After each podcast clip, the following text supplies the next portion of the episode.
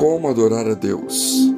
Celebrai com júbilo ao Senhor todas as terras, servi ao Senhor com alegria e entrai diante dele com canto. Sabei que o Senhor é Deus, foi ele que nos fez e não nós a nós mesmos. Somos povo seu e ovelhas do seu pasto. Entrai pelas portas dele com gratidão e em seus átrios com louvor. Louvai-o, bendizei o seu nome porque o Senhor é bom e eterna a sua misericórdia, e a sua verdade dura de geração em geração. Salmo 100. Muito se tem debatido em nossos dias sobre a questão do culto a Deus. Que fomos criados por Deus para adorá-lo é um fato e acima de qualquer discussão. Porém, quando se trata da forma de adorar a Deus, as divergências aparecem. Há aqueles que defendem um culto tradicional e solene, outros preferem um culto contemporâneo e informal. Uns querem um estilo de adoração endereçado apenas à cabeça, sem qualquer emoção. Outros tendem para um culto mais emotivo, sem o concurso da razão. Para nós, o que importa é o que a palavra de Deus nos diz.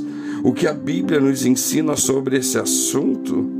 Devemos adorar a Deus com todo o nosso entendimento e com todo o nosso coração.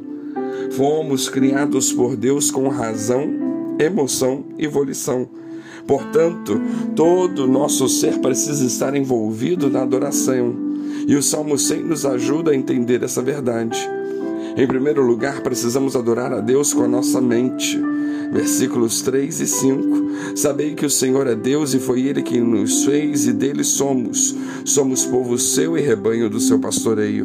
Porque o Senhor é bom e a sua misericórdia dura para sempre, e de geração em geração a sua fidelidade. Não podemos abandonar nossa mente no culto Devemos orar e cantar com a mente também com o espírito. Precisamos entender que o ser divino a quem adoramos é o Senhor, o governador do universo, revestido de glória e majestade, entronizado acima dos querubins.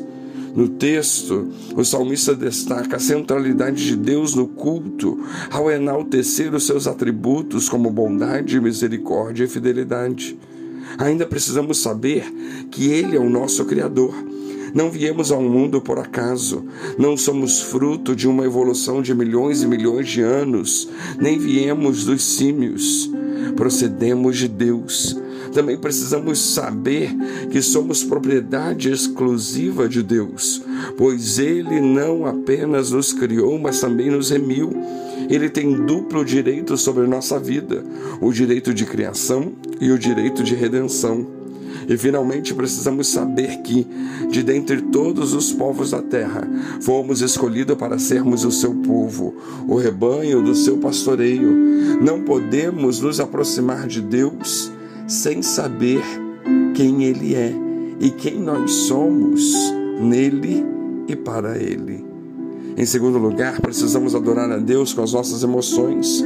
O verso 1 e 2 diz: Celebrai com júbilo ao Senhor, todas as terras, servi ao Senhor com alegria, apresentai-vos diante dele com cântico.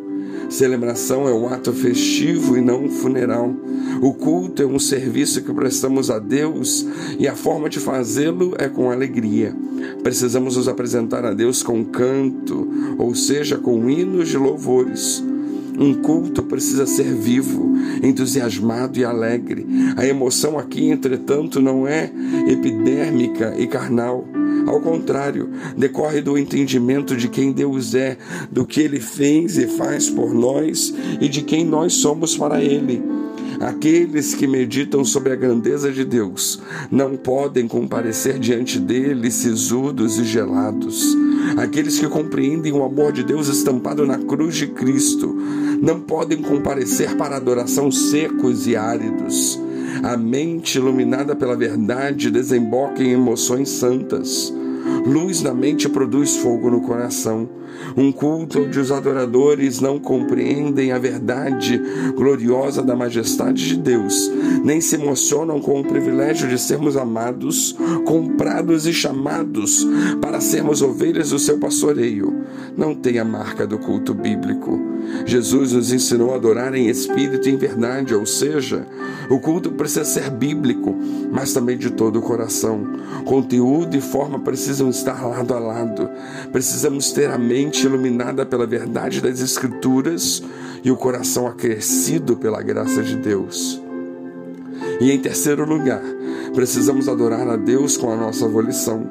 Entrai pelas portas com ações de graças e nos seus átrios com hinos de louvor. Rendei-lhe graças e bendizei o seu nome. Verso 4 no momento que compreendemos quem Deus é e quem nós somos nele, não podemos deixar de adorá-lo. Adorar a Deus deixa de ser um compromisso pesado para ser um prazer deleitoso. Entrar em seus atos deixa de ser um compromisso denso para ser uma alegria indivisível.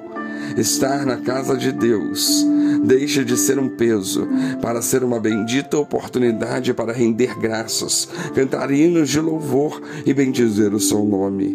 Quando nossa mente é iluminada e quando nossas emoções são despertadas, então nossa vontade é acionada para obedecermos a Deus e adorá-lo com tudo que somos e temos. Oh, que tenhamos em Deus todo o nosso prazer na adoração, pois quanto mais nos deleitamos nele, mais ele é glorificado em nós. Que Deus os abençoe.